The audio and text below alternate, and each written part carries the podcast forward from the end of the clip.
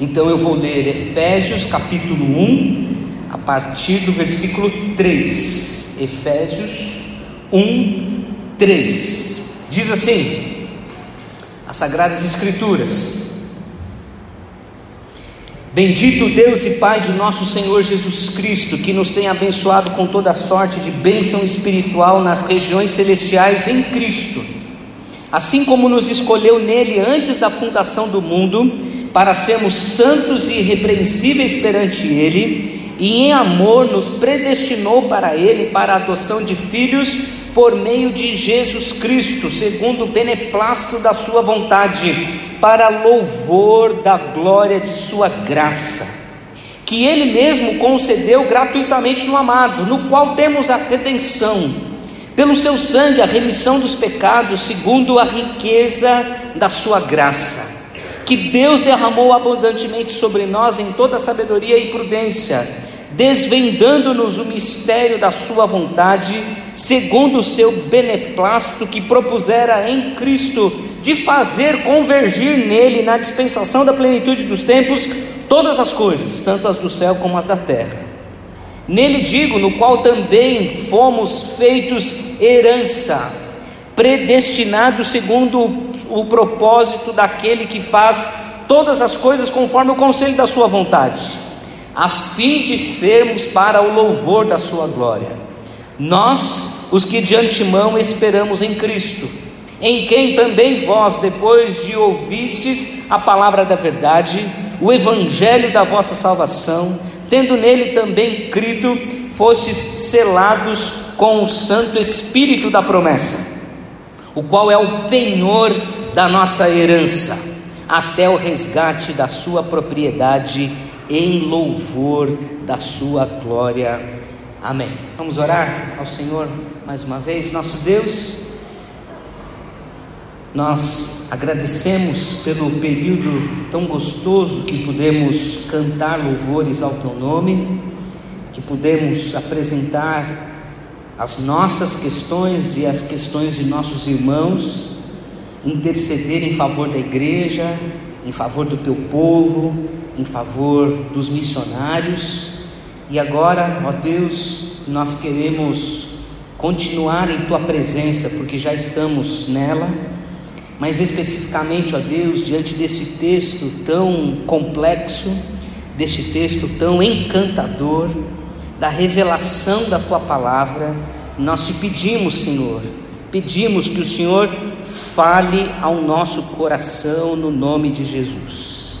Pedimos, Senhor, que a tua palavra seja esclarecedora para a nossa vida e que ela nos ajude, Senhor, como viver para de fato o louvor da tua glória, nosso Deus. Ajude-nos nesse tempo, que toda a nossa mente coração, todo o nosso ser esteja aqui neste momento inclinado a Deus para ouvir o Senhor. E eu peço a tua misericórdia, eu peço a tua graça sobre a minha vida, para que de fato, a Deus, eu tenha, eu seja usado pelo Senhor e que eu tenha capacidade para explicar esse texto da tua palavra, em nome de Jesus. É a minha oração. Amém. Amém. Há 15 dias, pensando em Efésios capítulo 1, versículo 1 e 2, nós conversamos a respeito do sentido da vida.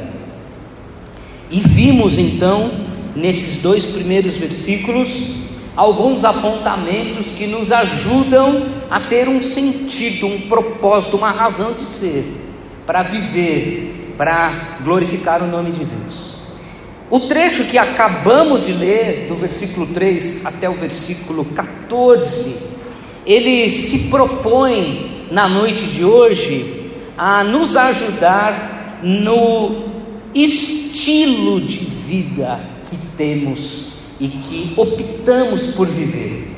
Porque estilo de vida é uma expressão moderna, é algo novo e que se refere a uma espécie de estratificação da sociedade, isto é, alguns aspectos do comportamento, algumas expressões ah, da vida alguns padrões que são estabelecidos, como consumo, rotina, hábito, ah, uma forma de vida.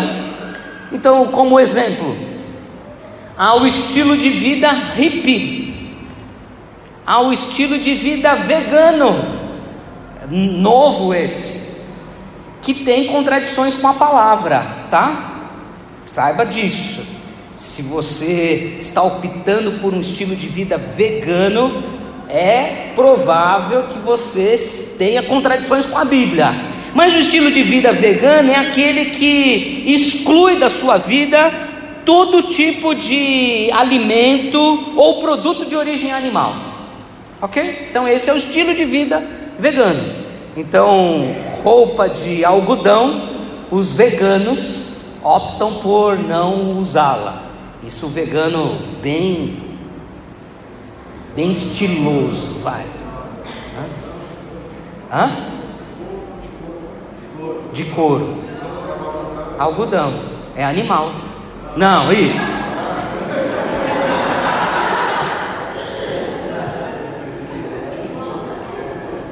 Eu pensei no algodão, na ovelhinha, pessoal.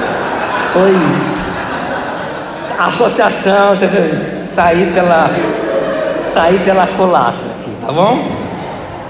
De couro, de lã, isso, de lã. Recomeçando, tá bom? O estilo de vida vegano. Obrigado, César, salvou. Ah, mas também tem o estilo de vida, por exemplo, do interiorano.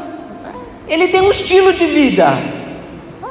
Você pensar é, que a vida do interior é diferente da vida na capital, na metrópole como a nossa.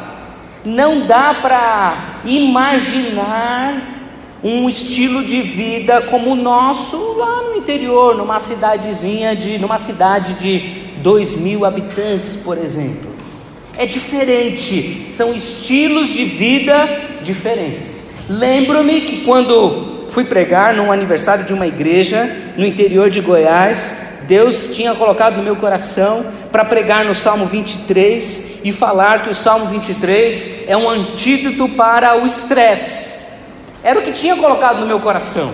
Mas quando cheguei lá na, no interior de Goiás para pregar sobre isso, e na hora da mensagem, enquanto, enquanto vinham as ilustrações, as ideias, eu percebi assim: o que eu estou falando, esse povo não está entendendo absolutamente nada, porque para eles o que é estar na Praça da Sé, na Estação da Sé às 18 horas, eles não sabem o que é isso, não sabem na prática, porque naquele dia eu tinha almoçado numa fazenda, e a, e a, dona da fazenda tinha matado uma galinha e a gente estava comendo a galinha. Então é outro estilo de vida, entendem? Como ou será que diante da comportamento, diante de comportamentos, de rotinas, de hábitos, existe um estilo de vida que podemos chamar de cristão? Será que a Bíblia faz considerações a respeito de um estilo de vida? Se o estilo de vida na metrópole é um e do interior é outro, se existe o estilo de vida do hippie, do vegano, o estilo de vida pós-moderno, moderno, qual poderia ser a alternativa bíblica para nós que vivemos na capital, nós que vivemos numa metrópole, nós que vivemos nesse patamar de estresse, de correria, de loucura absurdo? Será que é possível encontrar na palavra algo que nos dê um parâmetro, uma pauta, um caminho a seguir que possa mostrar assim para nós? Este é o estilo de vida do cristão. Porque quando olhamos para a vida dos cristãos e olhamos para a vida de não cristãos, muitas vezes nós não conseguimos diferenciar.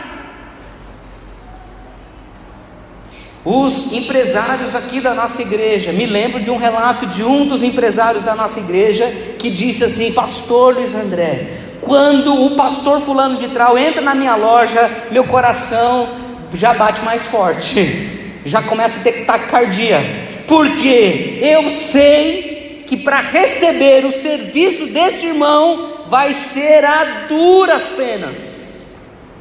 E eu disse para a pessoa: por que, que você vende então para essa pessoa? Não vende, recebe antes, não dá. Como pode ser um irmão que se denomina pastor e tem um estilo de vida que se assemelha a de gente que não é cristão. Como que a Bíblia pode nos pautar? Como que a Bíblia pode nos orientar? Dar algumas diretrizes para a gente então entender. Eu quero ter um estilo de vida. E o estilo de vida que eu quero ter é um estilo de vida cristão. Quando eu olho para esse texto bíblico, e quando a gente percebe que do versículo 3 até o versículo 14 não há interrupções, na língua portuguesa tem ponto e vírgula, no grego não tem, não tem ponto final.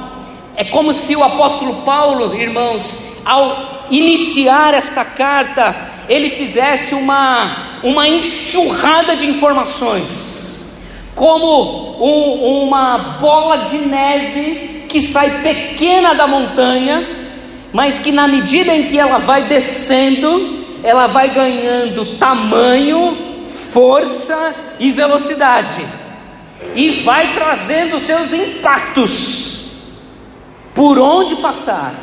Parece que o apóstolo Paulo, neste começo desta carta importante, deste texto importante, ele nos apresenta uma enxurrada de informações, de informações tão preciosas, que sim, nos ajudarão a compreender se há ou não há um estilo de vida cristão para se viver. E eu pensei em abordar esse texto de algumas maneiras. Primeira maneira que pensei de abordar esse texto foi olhando para os tempos verbais dele. Se você ler o texto, você vai perceber que há uma ação no passado. Por exemplo, o Senhor nos escolheu antes da fundação do mundo. Em que tempo é este? No passado. E é no muito passado, onde só existia Deus, onde o tempo era só Deus, Pai, Deus Filho, Deus Espírito. E lá, antes da fundação do mundo, antes de existir qualquer coisa sobre a terra, Deus nos escolheu. Poderia pensar em abordar o texto na perspectiva dos tempos, o passado, o presente e o futuro. O futuro diz que o Senhor há de convergir na dispensação da plenitude dos tempos. Isso é, no futuro tudo está convergindo no Senhor.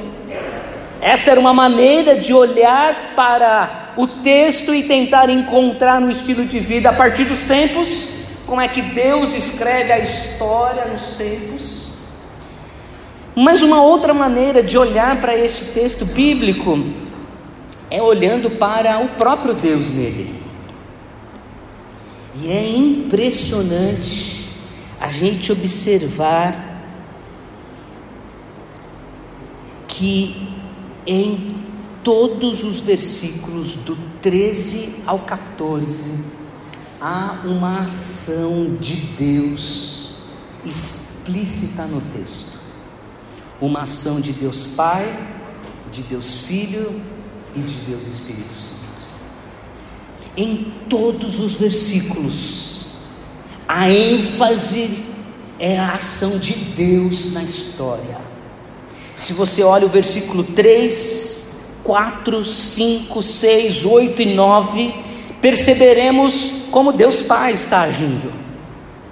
Se você olhar por 3, 5, 7, 9, 10, 12, 13, é claro, é nítido perceber o Deus Filho agindo, atuando, sendo revelado.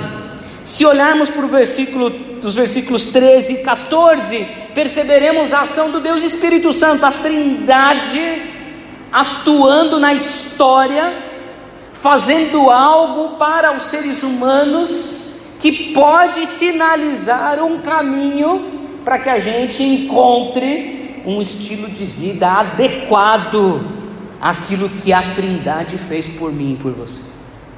Então é nessa perspectiva que eu gostaria de olhar para esse texto bíblico. Porque, irmãos, um estilo de vida cristão nada mais é do que um estilo de vida que tem sintonia com Deus a quem servimos. Se queremos definir um estilo de vida cristão, é ter sintonia entre o meu comportamento, o meu modo de pensar, o meu modo de agir, de reagir, de sentir, se ele está sintonizado harmonicamente com os desígnios e vontades do Senhor. Porque se não estiver sintonizado e harmonicamente sincronizado com Deus, eu posso afirmar categoricamente que o nosso estilo de vida não é cristão. Pode ser religioso, mas não é cristão. Olhemos então, por favor, primeiramente para a ação de Deus Pai. Olha o versículo 4, que interessante e que desafiador é o que o apóstolo Paulo nos revela assim como nos escolheu nele antes da fundação do mundo para sermos santos e irrepreensíveis perante ele em amor. Qual é a ação de Deus no mundo? Deus nos escolheu. A doutrina da predestinação, irmãos, não é uma especulação humana a doutrina da predestinação, a doutrina da eleição é uma revelação bíblica. Não podemos ir além do que a Bíblia revela sobre este assunto. Devemos também não devemos ficar aquém do que a Bíblia diz sobre este assunto. Mas o fato é que Deus nos escolheu, Ele é o autor da, da eleição. É o que a Bíblia diz. Deus, o Pai, é o autor da eleição. Não fomos nós que escolhemos a Deus. Aí você pergunta, pode fazer essa pergunta, mas não fui eu que escolhi a Deus? Não fui eu que decidi a Jesus, me decidi por Jesus Cristo? Sim e não. Porque antes da sua escolha, Deus já havia te escolhido. Os pecadores perdidos, irmãos, nós os seres humanos não nos entregamos a Deus, nós não procuramos a Deus por nossa livre e espontânea vontade. Deus em amor que nos procura, Deus em amor que vem a nós, Deus na sua graça, na sua soberania, é quem decidiu nos escolher. Deus é o autor da eleição, é ação de Deus. Vejam que Deus nos escolheu para Ele, de acordo com o seu beneplácito, é o que diz o versículo, é, nos diz o versículo 3, segundo o bene, versículo 5, o segundo beneplácito da sua vontade. Nós estávamos perdidos, éramos impuros, éramos repreensíveis, e a eleição é um ato de benevolência soberana de Deus. É bondade do Senhor. A natureza da eleição é que Deus nos escolheu para Ele. Interessante a gente pensar que Deus é o autor, a natureza da eleição é para Ele e o objeto somos nós. Deus te escolheu. Deus me escolheu. Deus nos escolheu. Esta afirmação ela é bastante categórica porque ela exclui do conceito do conceito da teologia de que Deus salvará a todas as pessoas. é da vontade de Deus que todos cheguem ao arrependimento. Mas a Bíblia não é universalista. Estou me referindo a uma doutrina que acredita que na plenitude de todos os tempos, quando tudo for convergido em Deus, toda a humanidade, todos os demônios e inclusive Satanás serão perdoados e viverão eternamente no céu. Isso não é uma doutrina bíblica. Não é. Isso significa que Deus escolheu homens e mulheres. Significa, irmãos, que a Bíblia Nesse texto está dizendo que fomos escolhidos para sermos santos e irrepreensíveis. Há um estilo de vida para vivermos. Deus nos escolheu, o texto vai nos dizer, em Cristo Jesus. Não foi uma escolha aleatória. No tempo, o Pai nos abençoou em Cristo assim como nos elegeu nele desde a eternidade. A eleição em nenhum momento anula a obra de Jesus na cruz do Calvário, porque a eleição foi em Cristo Jesus. É, é encantador a gente perceber que Deus nos escolheu em Cristo antes da fundação do mundo. E isso é maravilhoso, porque tira de nós todo mérito, tira de nós qualquer glória, tira de nós qualquer vanglória. Você não é diferente de nenhum outro ser humano, mas Deus te escolheu. O que você poderia oferecer para Deus, para que Ele pudesse olhar para você e dizer assim: Fulano de Tal merece ser escolhido? Nada. É benevolência, é graça, é misericórdia. Deus nos escolheu para sermos santos e irrepreensíveis. É o que o texto está nos dizendo é a ação de Deus. Vejam, não há nada da humanidade nesse ponto, não há nada que eu e você possamos argumentar contra o próprio Deus a respeito da ação dele, porque foi ele quem decidiu fazer isso. Foi ele quem decidiu colocar o sol no dia, a lua à noite. Foi ele quem decidiu colocar os peixes no mar. Foi ele quem decidiu colocar seres humanos com esta característica física que temos. É Deus, não há da nossa parte intervenção nenhuma.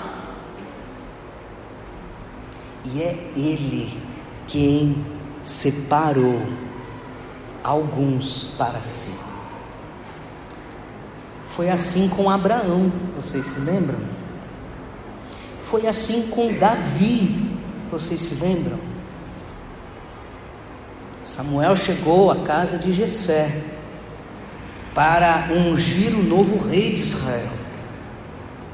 E Jessé trouxe todos os seus filhos, menos o mais novo, o pastor de ovelhas. Mas todos os filhos mais velhos de Jessé não foram escolhidos por Deus. Quem foi escolhido? Davi. E é assim com a igreja de Cristo Jesus. A ação é de Deus, livre, espontânea, graciosa, soberana do Senhor. É o que esse texto diz. Mas este texto, dando-nos a compreensão da doutrina da eleição nos ajuda e precisa, irmãos, colocar no nosso coração algumas lições práticas. Primeiro, a doutrina da eleição é uma revelação divina e não uma especulação humana. Ponto. Não há o que se discutir sobre isso. Ok? Segundo, a doutrina da eleição é um incentivo à santidade e nunca uma desculpa ao pecado. Porque alguns dizem assim: se Deus me escolheu, se eu estou garantido de que Deus me libertou, me perdoou, me redimiu e me dá uma garantia no céu, então eu posso viver neste mundo de qualquer forma. Se o seu pensamento é este, mostra que o Espírito Santo de Deus não está no seu coração. É uma prova irrefutável de que Deus não agiu ainda no seu coração. Porque a doutrina da eleição é um incentivo à santidade, porque o texto diz que nós fomos escolhidos nele antes da fundação do mundo, versículo 4, para sermos santos e sermos irrepreensíveis. Eu vou me comportar na medida da santidade. E em terceiro lugar, pensando numa lição prática sobre esta ação de Deus na humanidade, é que a doutrina da eleição é um estímulo à humildade e não ao orgulho. Deus, na sua misericórdia, olhou para mim, olhou para você e te deu a oportunidade Isso não tem que me encher de orgulho, mas sim de humildade, de dizer obrigado, Senhor, porque tive o privilégio de ter acesso à revelação do Senhor e do teu plano eterno para a minha vida. Foi o João Calvino quem disse: embora não possamos conceber, quer por argumentos, quer por razão, como Deus nos elegeu antes da criação do mundo, mesmo assim o sabemos, porque Ele nos revelou, porque Ele nos declarou, a declaração é de Deus para nós. Logo, a nossa própria existência ou a nossa própria experiência testifica a nós mesmos de modo suficientes quando estamos iluminados na fé, isto é, não sabemos como Deus me escolheu, como Deus te escolheu. A gente sabe que Ele te escolheu. E o fato de experimentar tudo que cantamos na noite de hoje, como um Deus maravilhoso, soberano, gracioso, cheio de amor e que a gente adora ao Senhor, isso então testifica que você tem uma experiência com o Senhor, isto é, você foi um escolhido de Deus é ação de Deus. Mas o texto também nos mostra a ação de Jesus, do Filho de Deus. Versículo 7: No qual temos a redenção, a remissão dos pecados, segundo a riqueza da Sua graça que Deus derramou abundantemente sobre nós em toda a sabedoria e prudência, desvendando-nos o, o mistério da Sua vontade, segundo o seu beneplácito, que propusera em Cristo Jesus. O que Jesus fez por nós? Jesus nos redimiu, Jesus nos perdoou, Jesus nos revelou a vontade de Deus e Jesus nos fez sua herança. A remissão, irmãos, significa que Jesus nos comprou. E ele nos deixou livre mediante o pagamento de um preço. E o preço que ele pagou para nos comprar foi o seu sangue na cruz do Calvário. Foi a sua dor. Nós estamos livres, como diz Gálatas livres da escravidão do pecado, nós estamos livres do mundo, nós estamos livres do poder de Satanás, e isto foi feito por meio de Jesus Cristo. Nós temos a redenção, temos o perdão dos nossos pecados, irmãos. O perdão é baseado no sacrifício expiatório de Jesus, e o perdão de Jesus, ele é completo. Ele não é parcial. O perdão que Cristo oferece é pleno. Não fica resquício, não fica sombra de dúvidas, não fica ressentimento. Porque nós, seres humanos, na medida em que alguém falha contra nós, e nós temos que exercer o perdão, o perdão é uma labuta, porque a ferida foi grande, porque a dor é intensa, porque a marca está no corpo, na alma, na mente, e perdoar é sim uma decisão é sim obediência à palavra de Deus.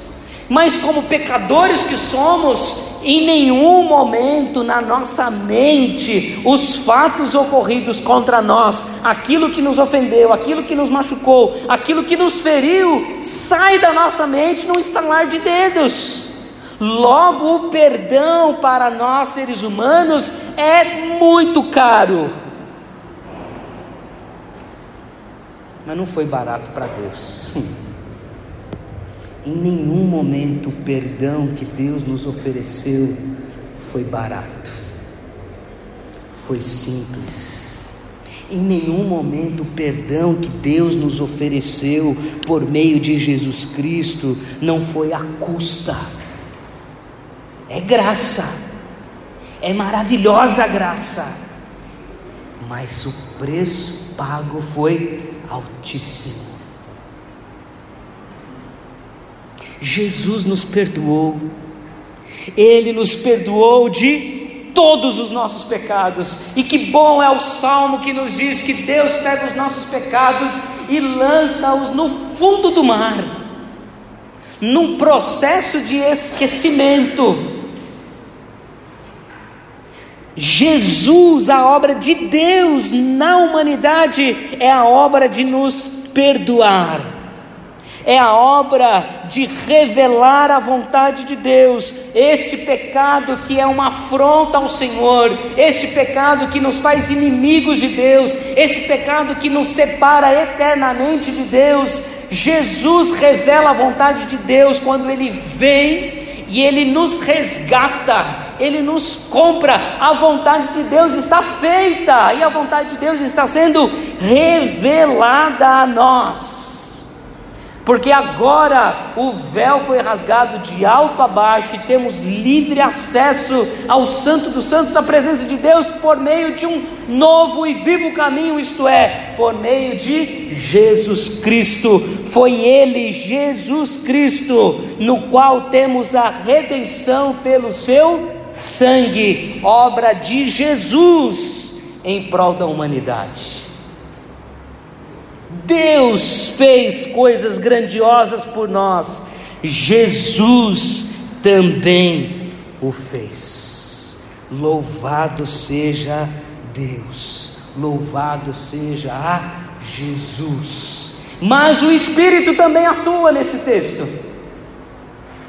O Espírito Santo também está posto aí. Versículo 13: Em quem também vós depois que ouvistes a palavra da verdade, o evangelho da vossa salvação, tendo nele também crido, fostes selados com o Espírito Santo da promessa, o qual é o penhor da nossa herança até o resgate da sua propriedade em louvor da sua glória.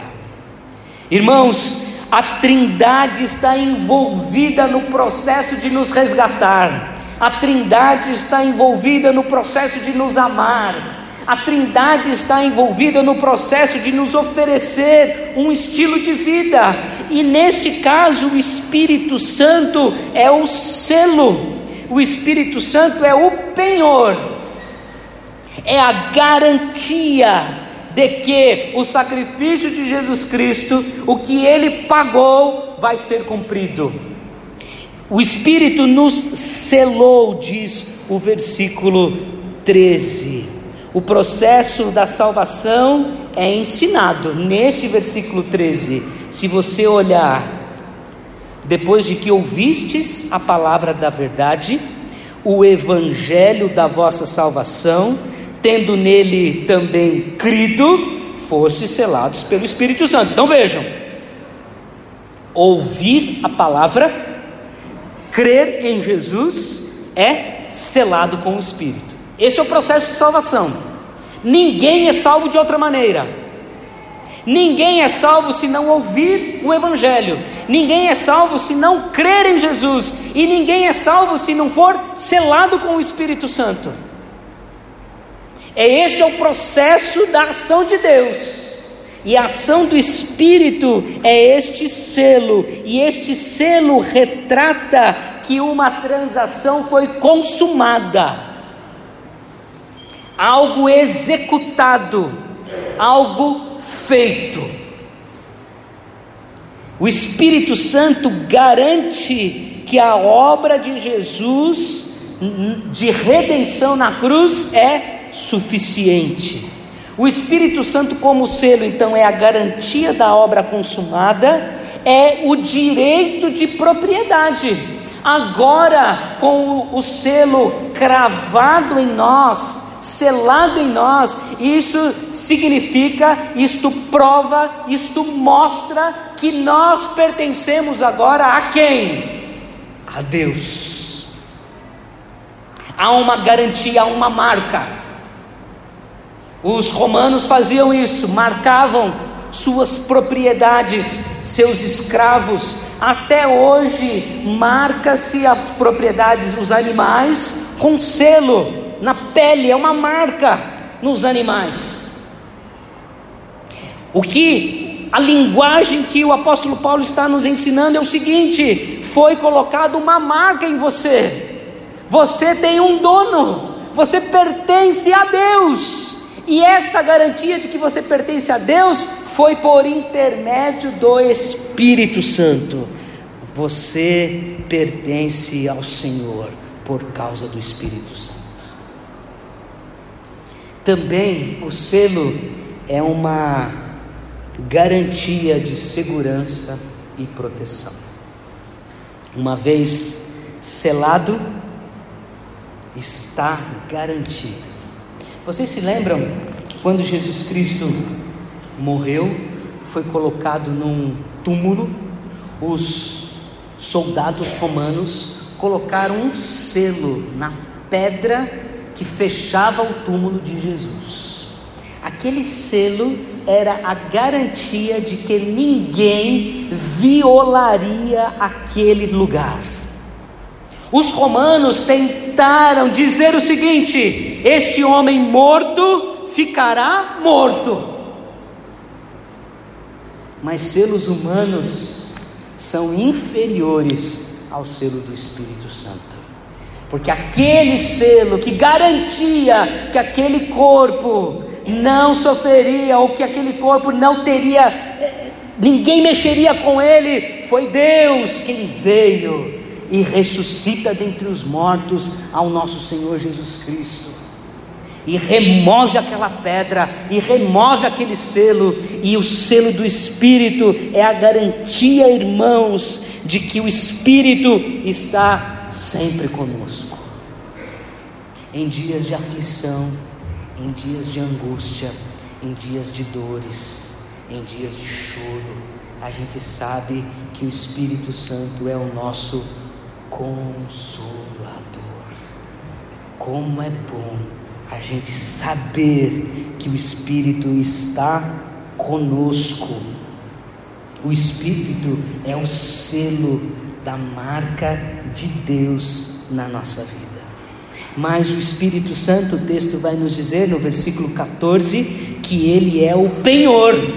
Penhor significa a primeira parcela de um pagamento, como garantia de que todo o pagamento integral será efetuado. Isto é, o Espírito Santo é o primeiro pagamento que garante aos filhos de Deus que o Senhor terminará a sua obra em nós. Louvado seja Deus.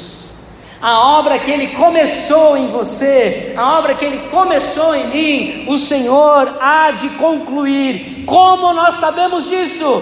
Por causa do Espírito Santo, que é a garantia de que esta obra será concluída, de que esta obra chegará ao seu término para o louvor da glória de nosso Deus.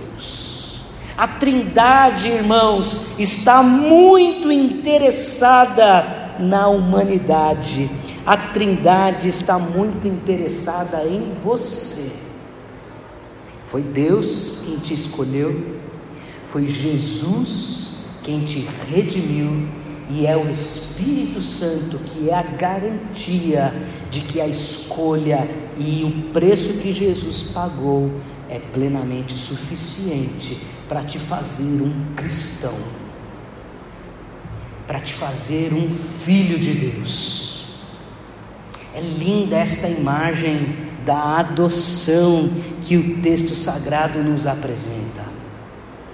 Nós fomos adotados, mas temos os mesmos direitos do Filho de Deus, de viver ao lado do Senhor eternamente para o louvor da Sua Irmãos, esse texto da palavra de Deus que mostra-nos a ação da Trindade em favor da humanidade, ela pode ser comparada ao seu estilo literário a uma música, a uma poesia. As músicas, elas têm estrofes, as músicas, elas têm refrão. A música tem ênfase. E é interessantíssimo quando a gente olha para este texto, tentando observar na língua portuguesa muito mais difícil do que no texto original grego, porque tem a característica da escrita grega e nós estamos muito distantes disso, mas na língua portuguesa, na tradução, o João Ferreira de Almeida foi feliz ao colocar uma sinalização de que uma estrofe terminou, que a outra começou e que a terceira estrofe também iniciaria, com uma expressão. Quando ele termina a ação de Deus Pai, ele finaliza a ação de Deus Pai com um refrão. Quando ele volta e termina a ação de Deus Filho, ele termina a estrofe com um refrão. E quando ele termina a ação do Espírito Santo, o apóstolo Paulo, inspirado por Deus, termina a mesma estrofe com um refrão. Como se dizendo: Deus Pai fez isso. O que, que nós respondemos a Deus Pai? Deus Filho fez isso, como é que nós respondemos a Deus Filho? Deus Espírito fez isso, como é que nós respondemos ao Deus Espírito? Observem o início do versículo 6. Para o louvor da glória de Sua graça. Observem o versículo 12. A fim de sermos para o louvor da Sua glória Observem o final do versículo 14, em louvor da sua glória. O apóstolo Paulo está como se brincando com as letras, brincando com as palavras, brincando de uma forma carinhosa, tá bom, irmãos? Que estou dizendo, que o apóstolo Paulo está dizendo, o que, que ele está enfatizando que sim, quando a gente contempla a ação de Deus na história da humanidade, é possível ter uma reação. Humanos reagem à história, ao agir de Deus na história. Seres humanos são impactados com a ação de Deus, com a ação de Cristo, com a ação do Espírito. E como é que nós devolvemos a ação de Deus? Vivendo para o louvor da Sua glória como é um estilo de vida de um cristão, como um cristão pode caracterizar a sua vida com um estilo. Nós não somos veganos, nós não somos hippies, nós não somos ah, pós-modernos simplesmente, nós somos cristãos, e cristãos, irmãos, vivem para o louvor da Sua glória, vivem para o louvor da Sua glória e da Sua graça, vivem em louvor da glória de nosso Deus Pai. Viver para o louvor da glória de Sua graça, diz John Stott, não é simplesmente adorá-lo com palavras e ações. Não é simplesmente isso, inclui isso. Viver para a glória de Deus inclui adorá-lo com palavras e ações. Porque Deus é gracioso. Então a gente vive para o louvor da sua glória. Agora, viver para o louvor da Sua glória é também levar outros a ver a Deus e a glorificá-lo. Essa foi a vontade de Deus para o povo de Israel no Antigo Testamento. Vocês se lembram das palavras que Deus falou para Abraão? Abençoarei os que te abençoarem, amaldiçoarei os que te amaldiçoarem. Em ti serão benditas. Vocês se lembram? Todas as famílias da terra. Em nenhum momento o projeto de Deus para Israel era exclusivista. Em nenhum momento o projeto de Deus para a igreja é exclusivista. O projeto de Deus é que todos vejam o Senhor, todos venham a louvar ao Senhor todos venham a conhecer o que Deus Pai, Deus Filho e Deus Espírito escreveram na história da humanidade.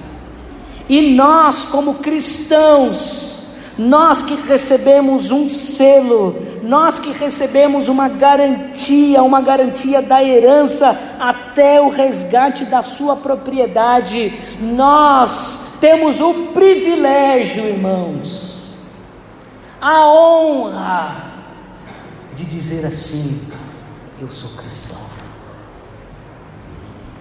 Deus Pai fez uma obra em mim, Deus Filho fez uma obra em mim, Deus Espírito fez uma obra em mim, e eu vivo para o louvor da glória de Deus Pai, Deus Filho e Deus Espírito Santo. As, os meus lábios proferem louvores ao Senhor, minhas palavras revelam que eu sirvo ao Senhor, meus atos revelam que eu pertenço ao Senhor. E isso é potencializado para que outros também vivam para o louvor da glória do Senhor. Vejam, queridos irmãos, Quero terminar a minha palavra com esta observação do versículo 3. Como é que o apóstolo Paulo começa esse trecho? Como é que ele inicia esta oração? Como é que ele inicia este parágrafo tão complexo, tão polêmico, tão cheio de dúvidas?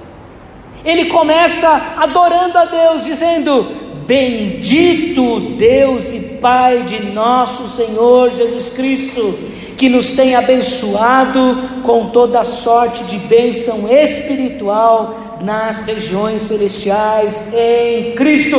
Deus tem derramado muitas bênçãos sobre nós. Esta é uma certeza que a Bíblia nos revela. Esta é uma certeza que a experiência comprova quão somos abençoados por Deus, o quanto Deus tem derramado sobre nós chuvas de bênçãos, quantas coisas boas Deus tem feito em nosso favor. Deus tem feito por intermédio da gente, por isso a gente diz para o Senhor: Bendito o Deus e Pai de nosso Senhor Jesus Cristo.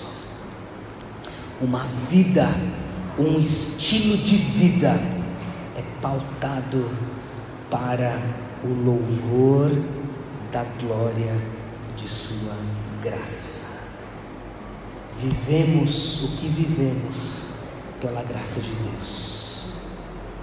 Vivemos, somos o que somos, porque Deus decidiu fazer Que bom, irmãos, que Deus decidiu fazer.